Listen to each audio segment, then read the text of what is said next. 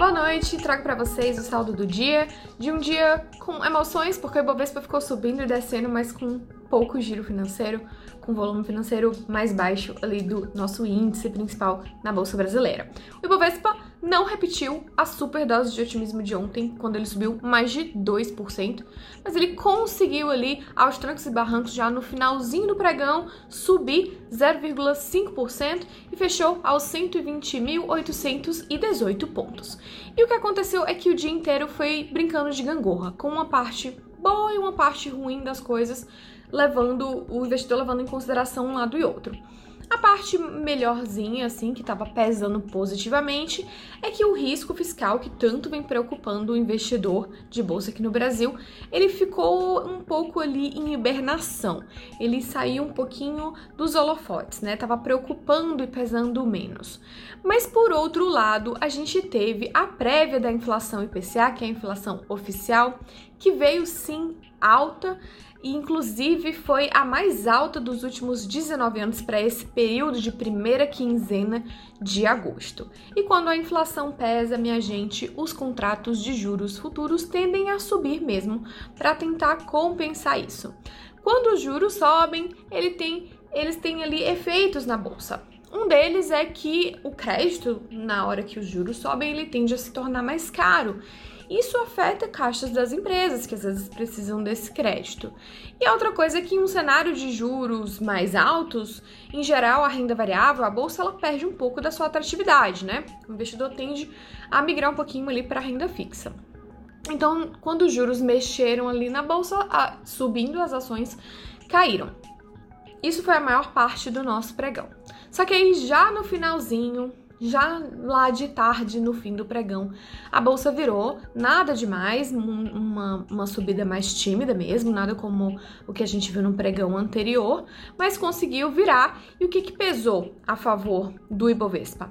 Foi realmente esse bom humor lá no exterior, um bom humor que a gente tem visto há muito tempo, mas que tem sido difícil de sentir aqui no Brasil, justamente por conta dos riscos fiscais, da instabilidade política, enfim. Mas com isso deixado um pouquinho de lado no pregão de hoje, deu para surfar nessa onda de otimismo no exterior. Inclusive, a lá em Nova York, o índice S&P 500 e também o Nasdaq, né, o S&P 500 das maiores empresas listadas e o Nasdaq que são das Big Techs, das empresas de tecnologia, ambos bateram recorde novamente.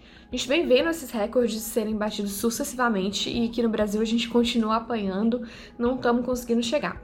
Mas hoje foi um desses dias que deu para respingar por aqui esse bom humor. E quando tem bom humor lá fora, o que, que tem de acontecer? Os emergentes é, se tornam mais atrativos porque está com alto apetite ao risco e o dólar cai. E aí hoje o dólar caiu quase 1%, fechou o dia cotado a R$ 5,21 o dólar comercial. E o dólar tem um efeito nos juros. Uh, os juros fecharam em queda, com exceção da ponta mais curta, que tem muito a ver com a Selic, que a gente tá. o mercado está achando que vai subir até mais de 8%, mas os juros futuros uh, mais distantes, que tem exatamente a ver com essa questão de risco, risco fiscal, enfim, calote, eles fecharam. Uh, em queda. Isso tem um reflexo nas ações que aí passaram então a subir já no finzinho do pregão. Dos destaques de hoje, negativamente, a gente traz as ações do Banco Inter, que são ações novatas aí no Ibovespa, entraram há pouco tempo. Elas caíram 4,42% hoje. Do outro lado, de quem subiu, a gente teve destaque para as empresas exportadoras, mas não de minério, de ferro, de siderurgia, nem de petróleo, que eram as que vinham se destacando ao longo desse ano, né? O destaque mesmo ficou para papel e celulose. Então, quem liderou as altas do Ibovespa hoje foi a Suzano, teve uma alta de quase 6%. E a sua concorrente, Clabin, não ficou muito atrás, com alta de quase 4%.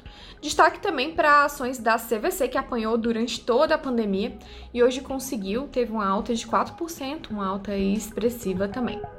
E hoje eu fico por aqui. Obrigada, até a próxima. Tchau, tchau.